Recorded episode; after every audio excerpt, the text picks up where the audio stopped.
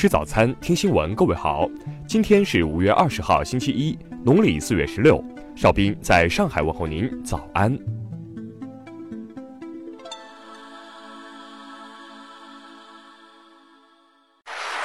首先来关注头条消息。十七号，烟台市中级人民法院以窃取国家秘密情报罪，对一名日本男子作出了有期徒刑五年零六个月，并没收三万元的判决。二零一七年三月，该名七十多岁的日本男子在山东省为开发温泉进行地质调查时被拘留。据了解，该男子是日本地质调查公司日本地下探查的负责人。被拘留后，于二零一八年五月被起诉。据媒体报道，该温泉开发中共有六名日本人在华被捕，他们被指控从事间谍活动，涉嫌危害国家安全。目前，其中四人已回国。但本次被宣判的男子和在海南省被拘留的男子被一同起诉。日本媒体称，这或与山东的航母基地和海南的核潜艇基地等军事设施有关。中国自2015年反间谍法实施以来，数名日本人因涉嫌间谍行为被捕，刑期最长的十二年。听新闻早餐知天下大事。昨天。安徽、贵州、云南等十省份举行二零一九年度事业单位招聘考试。考试前夕，多地对考试纪律作出安排部署，确保考试安全。住建部、生态环境部、国家发改委联合发布方案，明确经过三年努力，实现地级及以上城市建成区基本无生活污水直排口。昨天，黑龙江省逊克县翠红山铁矿透水事故救援现场又成功救出两名矿工。目前仍有六人被困，救援人员正继续全力搜救。云南晋宁双河乡的森林火灾火场明火已于昨天全部扑灭，此次火灾过火面积约十四点六七公顷，无人员伤亡。十八号，联想断供华为的消息引起多方关注。昨天，联想发布声明称，向华为供货正常，将追究造谣者责任。疑因产品违反相关规则。资讯类明星 App 趣头条已无法在苹果 App Store 搜索到，但各大安卓应用商店里仍然显示正常，并未下架。河南周口十六号丢失的男婴已于昨天安全找回，目前身体状况正常。嫌疑人迫于压力已向警方投案，相关情况正在进一步调查中。十八号晚，澳门路荡城发生持刀伤人案，造成四名内地男子中一人死亡，三人受伤。当地警方称。案件暂列凶杀案，正由调查科跟进。下面来关注国际方面的消息。据当地媒体报道，埃及吉萨金字塔建筑群博物馆附近发生一起针对旅游巴士的爆炸袭击，据估计，目前至少有十七人受伤。沙特阿拉伯外交国务大臣朱拜尔十九号表示，沙特将尽最大努力避免海湾地区发生战争，但若受到威胁，沙特随时准备全力以赴作出回应。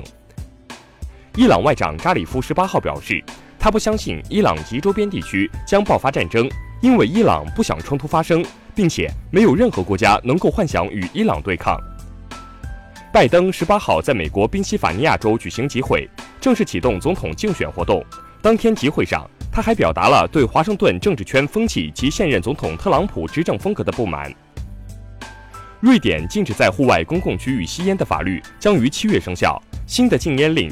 将涵盖咖啡馆和餐馆的户外服务区、公共游乐场、火车站等。该禁令也适用于电子烟。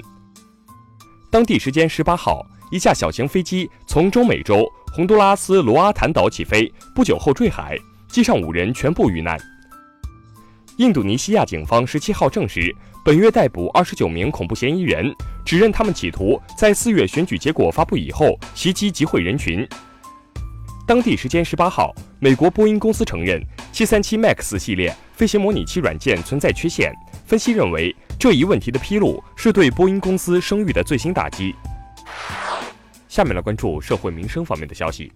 昨天下午，一架直升机在香港新界大埔林锦公路加道里农场内坠毁，初步消息称有一人不幸死亡。十八号。东莞一男子刘某与家人争执后出走，期间抱起一名三岁男童奔跑，被民警联手制服。据了解，刘某疑精神异常，但无精神疾病诊治记录，目前已被刑拘。十八号晚，杭州一座人行天桥被货车碰撞导致垮塌，所幸现场无人员伤亡。当地官方通报称，事故系货车载构件超高，撞击天桥，致钢箱梁掉落。近日，郴州交警查获一名使用伪造机动车驾驶证的男子。据男子交代，自己驾驶证被注销，便拿照片贴在朋友的驾照上，企图逃避检查。目前，男子被刑拘。近日，陕西安康一幼童手持方向盘开轿车视频被上传网络后，引起警方关注。经交警调查，当天系司机两岁孩子从副驾驶位置爬到其怀里。目前，司机被罚款两百元，驾驶证记两分。最后来关注文化体育方面的消息。西班牙足球甲级联赛第三十八轮昨晚展开角逐，皇马主场零比二不敌贝蒂斯，排名联赛第三。二零一九年苏迪曼杯昨晚在广西南宁开战，东道主中国队五比零战胜马来西亚队，取得本次比赛开门红。南非一处古人类遗址发现了碳化的淀粉食物，最早可追溯到十二万年前。这是迄今发现的史前人类烹饪和食用淀粉食物的最古老证据。